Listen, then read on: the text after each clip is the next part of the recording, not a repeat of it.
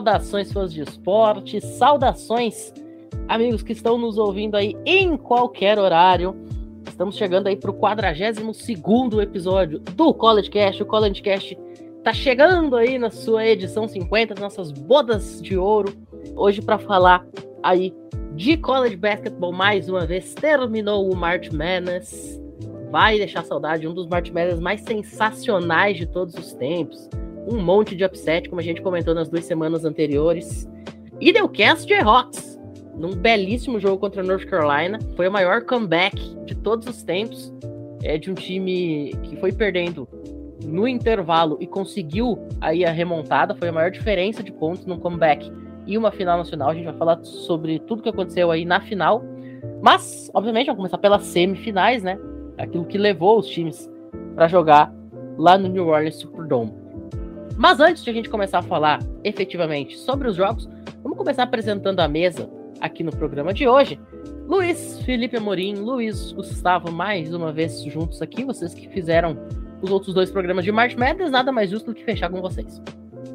É verdade. E boa noite, Pinho. Boa noite, Luiz. E boa noite ao nosso convidado né, que vai ser apresentado mais tarde, nosso convidado especial. Eu também queria desejar uma boa noite, boa tarde ou bom dia independente do horário, para as pessoas que estão ouvindo essa edição do College Cast. Boa noite, boa madrugada, bom dia ou boa tarde, não importa o horário, mas eu sei que você é um ouvinte fiel nosso, então seja bem-vindo para mais um College Cast.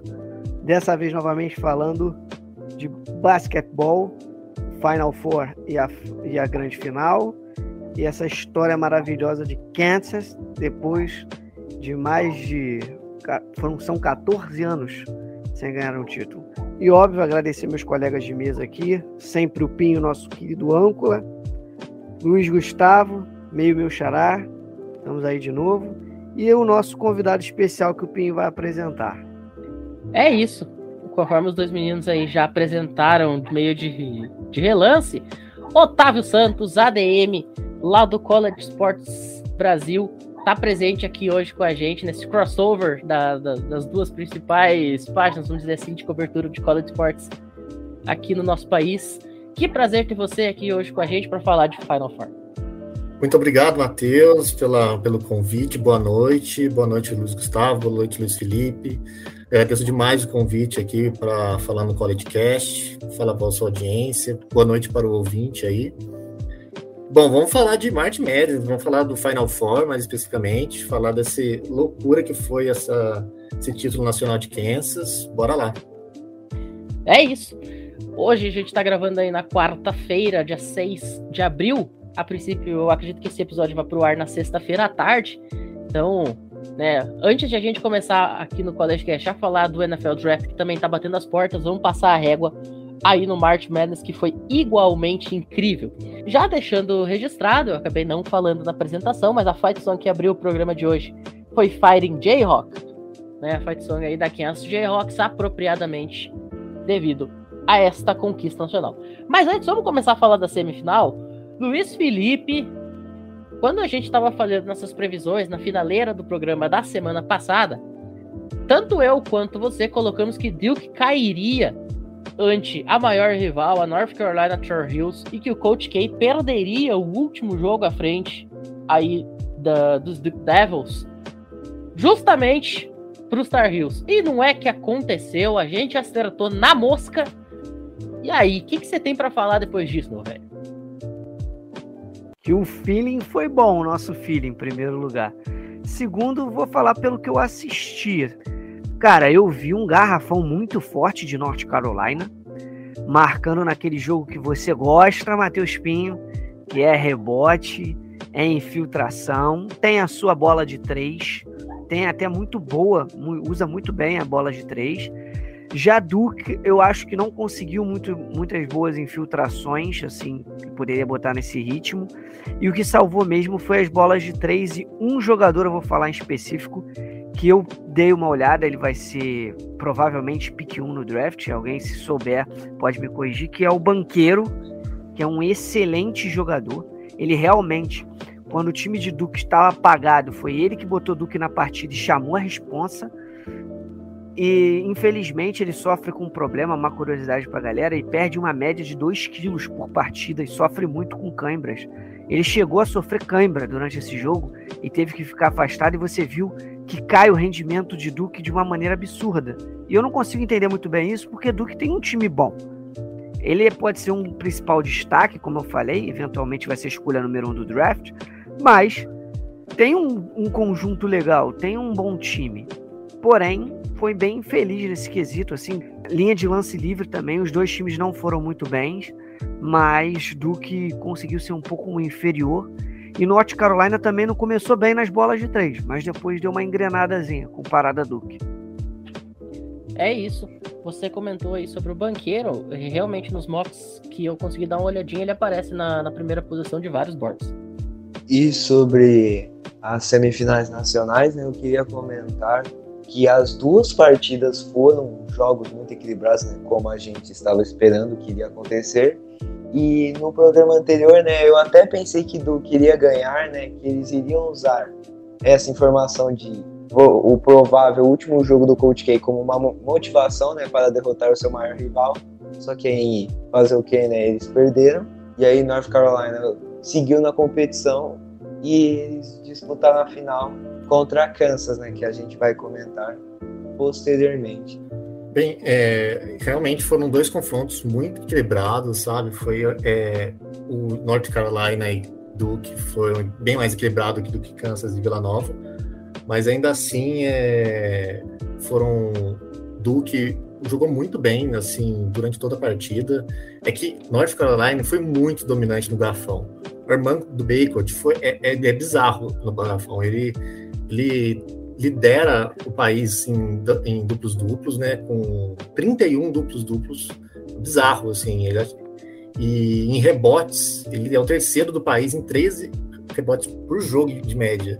Então, assim, por mais que é, Duque tenha jogado bem, acertado muitos arremessos livres de dois pontos, enfim, ele perdeu muito nos rebotes. Ele, as, as bolas que não entravam eram recuperadas por North Carolina e eram convertidas depois. Então, isso no final do jogo fez muita diferença. Perfeito. É, a gente até comentou sobre a casca que North Carolina vinha ganhando no torneio, né? Eles eliminaram Baylor e o CLA, né? Que foram dois times do Final Four do ano passado. E aí chegou aí para enfrentar Duke. Era minha aposta, inclusive, para ser campeão nacional. Eu até comentei sobre isso no final do programa passado, né? Justamente por essa casca que o time vinha ganhando. Eu previ que ia passar de Duke e ia também levantar o título. Acabei acertando 50%. Mas falar em acertar 50%, a gente acertou também o ganhador do lado de lá, né? Se eu não me engano, o Luiz Gustavo falou que o, o time de Kansas. Tu falou que o que Kansas ia, ia ganhar ou ia perder de Vila Nova, o Luiz Gustavo? Falou que ia ganhar, né? Eu falei que Kansas ia ganhar mesmo, na outra É, exato. Eu, eu fui o único que acertou a final completa, inclusive, né? O Luiz Gustavo acertou a parte de Kansas, acabou colocando Kansas contra Duke. Luiz Felipe colocou que ia ser North Carolina, que ele acertou, só que contra Vila Nova. Eu acertei aí que Kansas ia, ia jogar com North Carolina.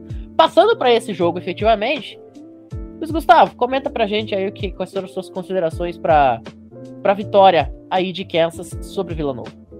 Eu acho que nessa partida, né, Kansas mostrou porque eles eram as únicas cabeças de chave número um que ainda estavam na competição, jogaram como cabeças de chave número um mesmo, mostraram porque eram, naquela época, né, candidatos muito fortes a título nacional, com um jogo coletivo muito forte, né, alguns jogadores também tendo seus momentos de destaque na partida e com alguns jogadores específicos de Kansas se destacando a equipe conseguiu uma vitória muito boa contra a Vila Nova e eles disputaram a final do March Madness contra a North Carolina, né, que a gente vai comentar a seguir.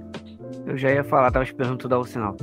Então, esse jogo de Kansas versus Vila Nova, pelo que eu pude observar, Vila Nova tem o estilo de jogo que o Pinho não gosta muito, que eu já sempre falo isso pra galera, que é bastante bola de três Kansas também foi um duelo interessante depois na final, porque Kansas também, pelo que eu observei, tem um garrafão muito forte.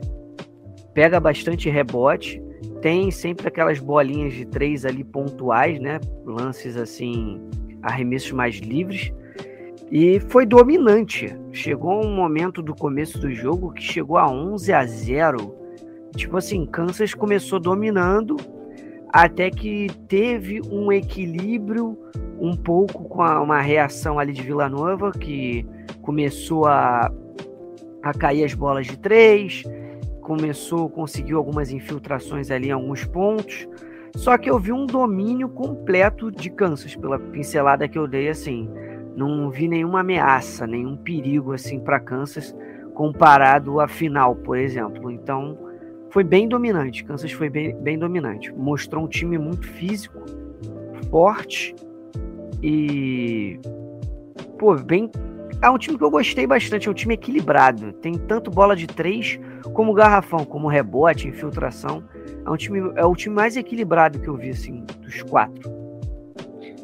Vamos situar pra galera por que o Luiz fala tanto desse jogo que eu gosto e jogo que eu não gosto. É, quem acompanha a gente no, no, no, semana a semana, né? Eu já expliquei isso até durante esses programas do March Madness, mas enfim, quem tá chegando agora para saber só de Final Four, vamos explicar esse negócio. Eu tenho um preconceito enorme contra a bola de três, tá? Não gosto, não curto, não, não é meu, meu estilo favorito de jogo, muito pelo contrário. Eu, eu gosto mais daquele processo de infiltração, de bandeja, de bater para dentro, de ir pro corpo a corpo mesmo, um jogo mais físico, né? Esse negócio de roda para lá, roda para cá, roda para lá, roda para cá e chuta de longe, não é meu forte, inclusive eu até comentei que me estressei demais com a derrota da Wisconsin Badgers para Iowa State Cyclones. Exatamente porque o Wisconsin conseguiu a façanha de ficar 1 de 18 em bola de 3.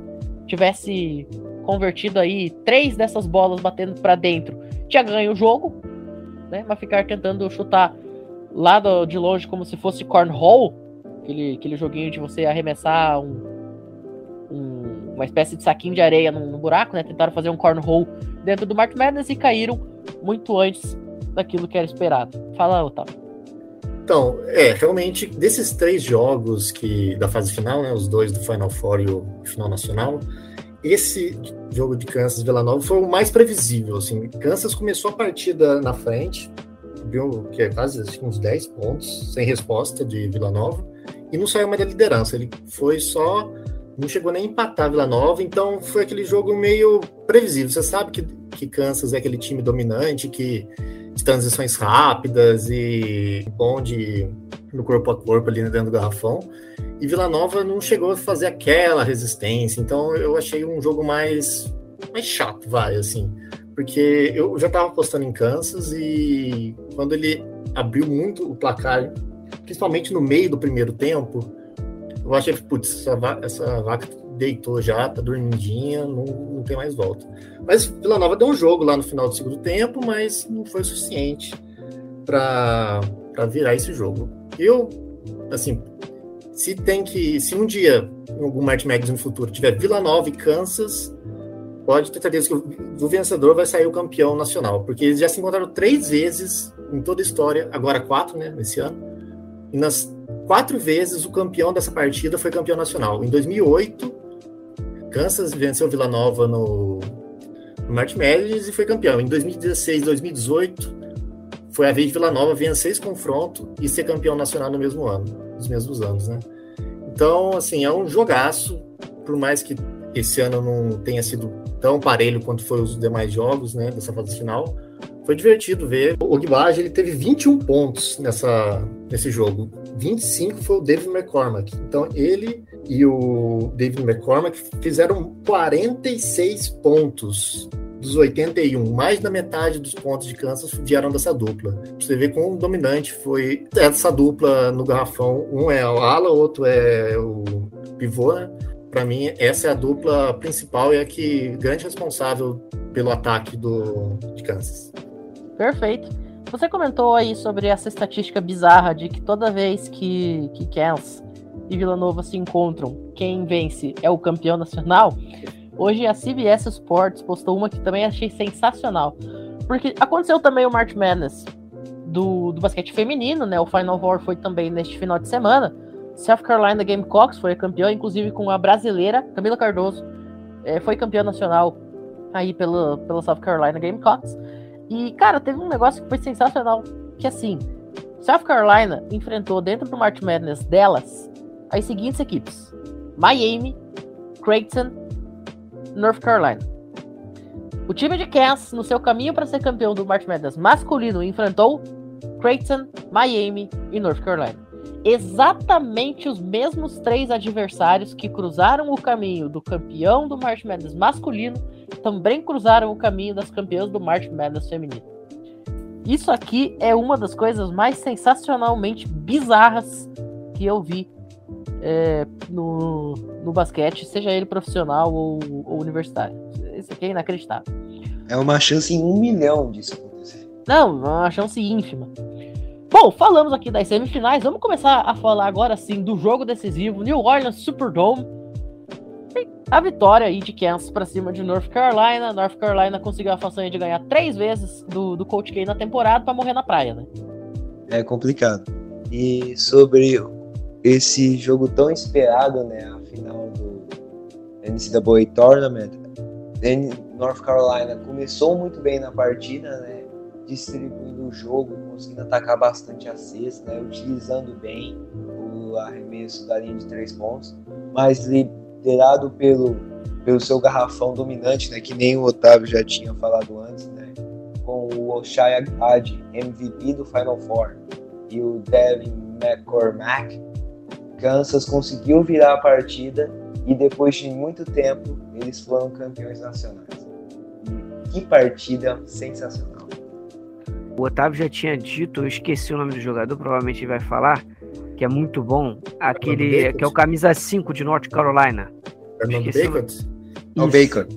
É o Bacon. Ele foi muito bem na final, só que teve uns lances com o McCormack, o camisa 33, o David, David McCormack, de Kansas, que inclusive deu um toco nele e mostrou basicamente como que foi o jogo. Foi um jogo totalmente físico, no qual o garrafão de Kansas, de Kansas conseguiu dominar e frear o garrafão de é, North Carolina.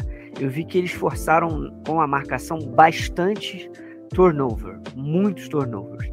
E ali isso decidiu muito para Kansas, que começou muito bem o jogo. North Carolina teve o seu momento, tá, gente? Foi um jogo muito equilibrado nesse quesito, é que eu falei do momento físico que foi crucial para a partida, porque North Carolina também foi físico, não fugiu do combate.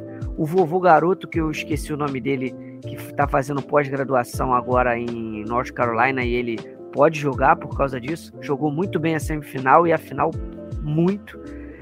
Ele conseguiu botar North Carolina, foi para mim foi um dos maiores responsáveis para botar o North Carolina de fato no jogo e virar o jogo para North Carolina, que North Carolina conseguiu virar, abrir mais de no final do primeiro tempo, tipo 15 pontos. Depois diminuiu, Kansas conseguiu diminuir isso. North Carolina se manteve na frente, mas depois que tomou a virada, meio que começou a acelerar o jogo. Kansas se fechou no garrafão, forçava muitos turnovers e realmente a transição de Kansas é absurda. É muito rápida e letal. Isso ajudou a ganhar o título. É, Kansas é o time da virada, né? Ele já, já tinha notado durante o March Madness uma tendência deles acelerarem muito no segundo tempo. Contra Miami, eles entraram no intervalo perdendo de seis pontos. Aí no final ganhar, se não me engano, foram 26 pontos de vantagem no final. Então, North Carolina começou muito bem o jogo. Assim, Brady Manick acertando bola de três, totalmente subjugando Kansas nesse começo do jogo. Kansas não estava acertando bem as bolas de três, estava é, tomando toco no garrafão, tava, tava, não estava não tava favorável esse primeiro tempo, mas 16 pontos, por mais que eu esperasse uma melhora de Kansas no segundo tempo, eu não esperava que fosse uma virada tão apoteótica como foi. Foi assim, eu não sei dizer se foi uma muito mérito de Kansas, foi, foi uma pipocada gigantesca de North Carolina, porque North Carolina jogou muito bem, assim, não dava pra falar, pô, jogaram mal, ah, sei lá, foi o, o Atlanta Falcons do, da final desse, desse ano, não, jogou muito bem, Brady Manek, Amando Bacon com outro duplo-duplo. Assim, tava, foi um jogo maravilhoso, espetacular. Assim, foi uma das melhores finais que eu já vi. E esse título de Kansas é, vai entrar para a história das finais. Assim, já não bastasse o Final Four ter entrado para a história com a última partida de Coach K, a rivalidade, né, que a, a imprensa pintou a Duke e North Carolina como o jogo do século, né? Realmente foi um jogo muito importante, mas jogo mesmo na quadra, essa final foi muito melhor, na minha opinião. Perfeito. É, uma das coisas que, que mais chama atenção, agora saindo do, do âmbito esportivo em si, mas pro evento do March Madness, são os brackets. Né? Todo mundo faz bracket, gente que nunca viu college basketball na vida resolve fazer bracket usando apenas a intuição, o feeling e, e, enfim. Eu mesmo sou um que eu confesso que eu fiz o meu bracket mais usando feeling do que qualquer outra coisa. Mas, cara, eu tava dando uma olhada aqui nos dados do sportsnow.com e para vocês terem uma ideia de como os brackets esse ano foram sensacionais, ó. Foram preenchidos neste ano um total de 17 milhões 357.589 brackets, ou seja, mais de 17 milhões de pessoas ou de contas preencheram uma, uma previsão de como seria aí o chaveamento desde lá o, o Round of 64 até o Final Four. Desses 17 milhões e meio, quase, ninguém sobreviveu à segunda rodada. O último bracket que ainda estava vivo caiu com a vitória de Iowa State para cima de LSU na primeira rodada. E depois, quando o time de, de St. Peters venceu o Kentucky, aquela, aquele jogo apoteótico, né? De, upset, Tudo foi abaixo. Tudo foi Sim. abaixo. E desses 17 milhões de brackets, apenas 3% deles tinham St. Peters vencendo. Então isso significa que 97% caíram é, com as suas picks futuras. Aquele jogo acabou com todas as brackets que ele foi. Pois é. Matador de brackets. Pois é, 97% das pessoas perderam o, a possibilidade de preencher é, os vencedores, né? Porque o bracket da, do March Madness, diferentemente, por exemplo, lá do Super Bowl Challenge, você não pode mudar a sua pick de acordo com o vencedor do jogo. Super Bowl Challenge a cada semana se eu coloquei lá que os Packers iam ganhar o Super Bowl, os Packers perderam, eu posso ir lá e colocar que agora minha aposta é Rams. No March Madness, não. Você faz a sua aposta antes do começo do campeonato e as apostas, mesmo que você erre, elas se mantêm até o final. Ou seja, não foi dessa vez que alguém acertou e, e para falar bem a verdade, nunca aconteceu de alguém passar do Sweet 16, o bracket perfeito. A vez que, que foi mais longe, o bracket perfeito foi exatamente o Sweet 16 lá de 2019. E para dar então o resultado do bracket aqui do College Cash, a nossa brincadeira, é, quem acabou ficando aí com o título foi o Gabriel, lá no nosso grupo do WhatsApp. É, o Gabriel ficou aí com o título, ele que apostou em Duke como campeão, não deu certo, ele terminou aí com 950 pontos. Eu fiquei na segunda colocação com a aposta de Gonzaga, também ficando aí na segunda colocação. No campeão geral, é, do, do, dos brackets, é, se eu não me engano, eu tava dando uma olhadinha mais cedo, o campeão levou com 1.550 pontos, salvo engano.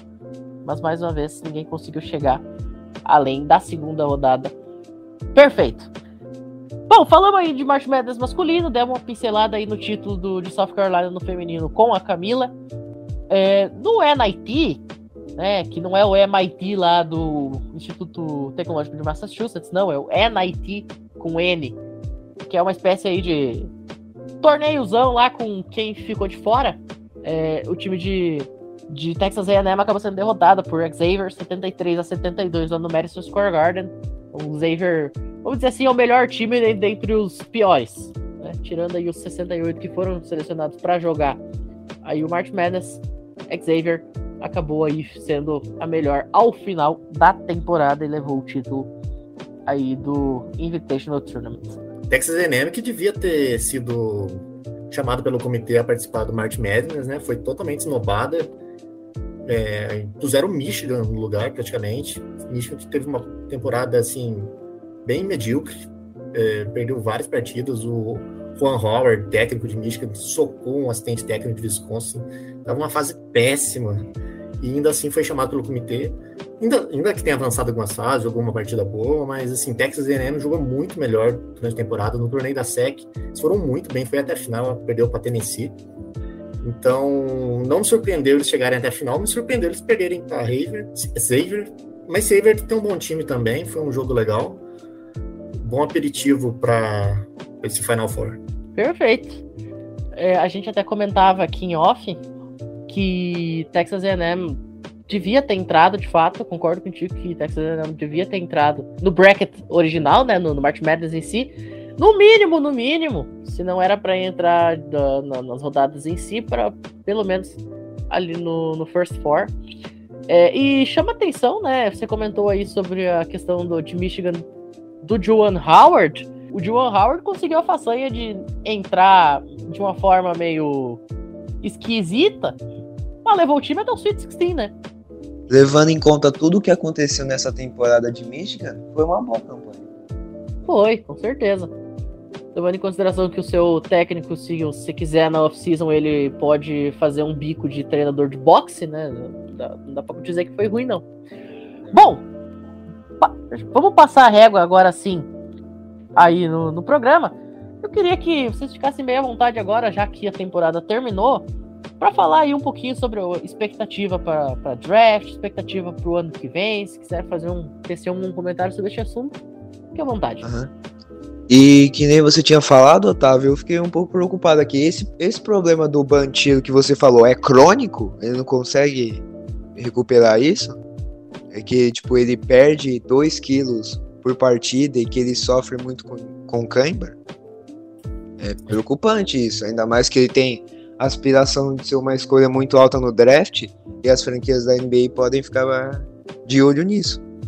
Eu não sabia dessa informação, o Luiz Felipe trouxe aí, eu realmente absurdo perder 2 quilos, mas isso não está impactando nos boards, ele está se, não sair, se não sair em primeiro lugar geral, ele vai sair no, no top 3. E porque, embora isso, isso prejudique muito a, a preparação dele, em quadra, ele está jogando tão bem como jogou bem o ano todo. Então, é é, acho que não está preocupando muito não os general manager. E eu acho que, né, falando em top 3, eu acho que os três principais prospectos né, para o próximo draft é o Paulo Banchero, que para quem está duvidando, ele tem nacionalidade, ele tem dupla nacionalidade, né? Ele é americano e italiano, por isso que o, o sobrenome é diferente. E o, os outros jogadores que eu acho que vão ser escolhidos no top 3 é o Chad Holmgren, que joga muito bem de Gonzaga, e o Jabari Smith de Alba. Eu acho que esse vai ser o top 3. Eu não sei se o, o Oscar Tibui vai ser Se o Oscar ah, A temporada dele foi muito boa, mas por causa de Kentucky ter saído cedo, ter caído cedo no March Madness, eu não sei se ele vai ser escolha alta. Ele ganhou, o Oscar Tibby ganhou o, o, Eu esqueci o nome do prêmio. O, prêmio o National Player of the Year, né? O National é, Player of the Year. Ele tá ganhando todos os prêmios individuais de melhor jogador da temporada. Mas sem brincadeira, a gente falou do Armando Bacon no programa. O Tibiui é uma máquina de rebotes no garrafão de Kentucky ninguém Sim. entra. Se cara o é brabo. Tiver lá. O cara é simplesmente é. uma montanha no garrafão de Kentucky. Se eu fosse general manager, a primeira escolha geral seria o Johnny Davis. Ponto. É. É, faz sentido, né? Porque o Johnny Davis, nas partidas que o Wisconsin jogou no March Madness, o Johnny Davis jogou muito bem. Não, não, não. Vou te corrigir a tua frase. Nas partidas que o Wisconsin jogou, o Johnny Davis foi muito bem.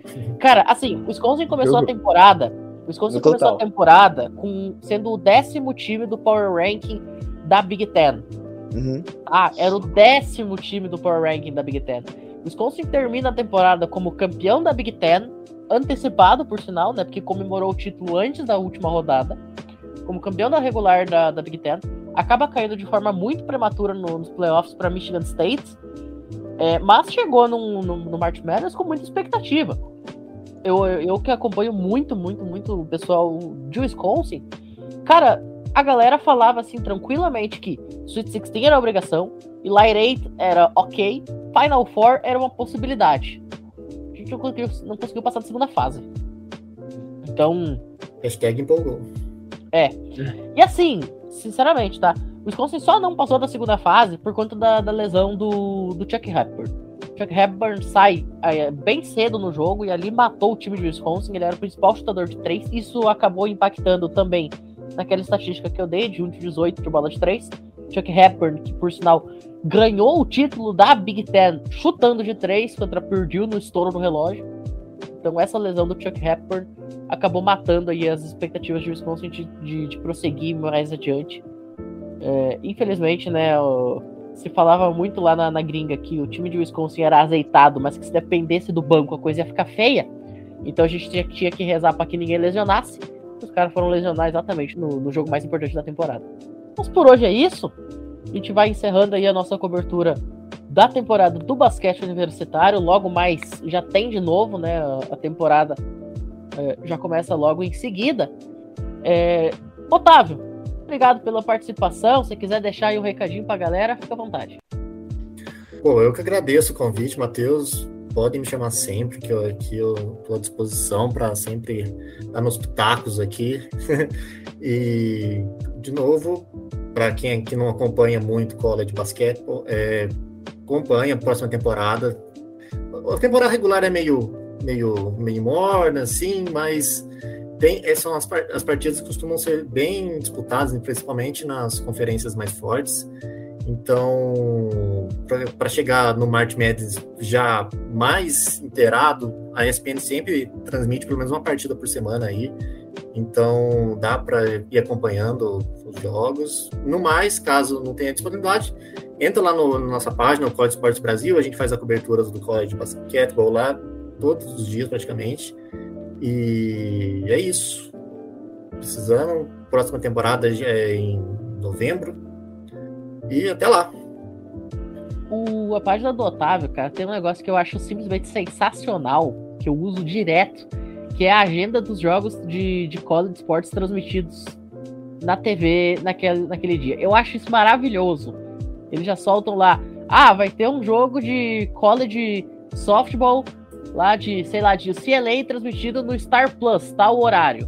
Ah, vai ter um jogo lá de college baseball transmitido no Star Plus lá em tal horário. Vai ter um jogo. Cara, isso aqui é simplesmente inacreditável. Cara. É sensacional. Eu adoro isso. Inclusive, hoje teve um jogaço no college softball. Florida State, Florida. Florida State venceu por 4 a 2 nas entradas extras. Jogaço. Quem não assiste college softball, agora na, na off-season de college football e basquetebol, é uma boa pedida aí para quem gosta de college. O que eu acho sensacional no softball é que a bola é do tamanho de uma laranja. Eu não sei como é que eles conseguem é arremessar aquilo.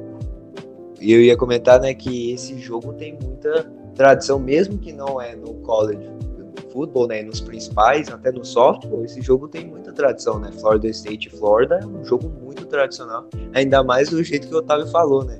O jogo sendo decidido nas entradas extras ainda, pelo com um placar apertado de jogaço. Luiz Gustavo, Luiz Felipe, mais uma vez, muito obrigado pela participação. O draft da NFL tá batendo na porta. Logo mais estamos chegando aqui para falar de prospecto também, fazer uma cobertura aí bem legal do, do recrutamento da NFL. Eu gostaria de agradecer aos nossos colegas de mesa, não pude. Acabei nem falando quase nada.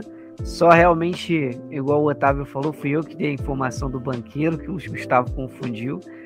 Cara, eu acabei vendo de um Hooper o cara, eu depois eu dei uma olhada na página dele, tem bastante seguidores, eu não lembro o nome, senão até falava aqui pra galera, no TikTok inclusive. Mas eu acho que o único problema do banqueiro seriam mais as câimbras, cara. Ele perder 2 quilos, que é comum, eu acho que também não seja uma mentira, é porque o metabolismo dele é muito acelerado. E quando eu estava jogando, fazendo um, um exercício, principalmente um aeróbico ali, né, mais resistência, você vai acabar acelerando mais ainda o metabolismo. Mas acho que eu também não vejo problema. O Otávio já tinha falado também que ele não caiu no board nem nada, então eu acho basicamente isso. Vou começar a dar uma olhada no softball, porque eu vou fazer minha reclamação com a ESPN, já sabe. E o lacrosse? Ninguém transmite lacrosse. É um absurdo. Lacrosse tem lacrosse, né? Star Plus. Inclusive, então, tem uns dois jogos. Vou olhar, vou olhar porque eu gosto muito de lacrosse. E, e outro dia, do... outro dia, o, tem um grupo que o Luiz está, inclusive. É, eu postei uma foto no domingo de manhã. A, a, televisão gringa, a ESPN gringa, estava transmitindo St. John's e Providence, se eu não me engano, no Lacrosse. Eu não lembro o adversário, eu sei que era St. John's que tava jogando. E o pessoal começou, pô, Lacrosse, esse esporte inexistente, esse esporte não sei o que. É, só faltou falar que era, era jogo do Harry Potter. De resto, falaram de tudo. É um esporte diferente, né? Mas eu acho interessante. É um eu também, eu só, só não. Nunca. Eu assisti uma partida essa temporada, assim, mas assim. Não entendi muito bem, assim, a, tenho uma certa dificuldade em acompanhar a, a dinâmica da partida. E eu acompanhei bastante lacrosse por causa do Jared Bernhardt, né, que jogou quatro anos em Maryland, é um jogador muito bom e que curiosamente, né, e com um objetivo muito importante, né, de honrar o seu pai, ele se transferiu para Ferris State, jogou college football lá e foi campeão nacional na universidade. O cara é tão bravo que ele é campeão nacional no lacrosse e no college football. Esse é o caso. Ainda falando sobre é, a questão do, dos esportes universitários diferentes, né? É maravilhoso como o, sistema universitário americano consegue promover os esportes. Inveja. E só para dar um último recadinho antes da gente fazer aí o fechamento do, do programa de forma oficial, é, vale destacar aqui, a gente falou muito sobre college football, que é o nosso carro-chefe aqui no College Cast, falamos sobre college basketball agora neste mês. Vale destacar aí as finais do college hockey, tá? Tá rolando aí o Frozen Four masculino, o Frozen Four feminino já rolou, o Ohio State acabou se tornando campeã, salvo engano, pela primeira vez na história da, do programa. É, bateram Minnesota Duluth na, na, grande final. Fica aí registrado High State Buckeyes campeãs do college hockey feminino nessa temporada. E o, Frozen Four do, do masculino pegando fogo aí a partir deste fim de semana. Dito isso, Agora sim a gente encerra oficialmente o programa. Muito obrigado a todo mundo que ouviu. E fiquem aí com Ama J-Rock Fight Song Cass Jayhawks, campeões nacionais do college basketball masculino para todo mundo. Uma excelente manhã, tarde e noite. Quando você estiver ouvindo isso daqui. E até a próxima. Valeu!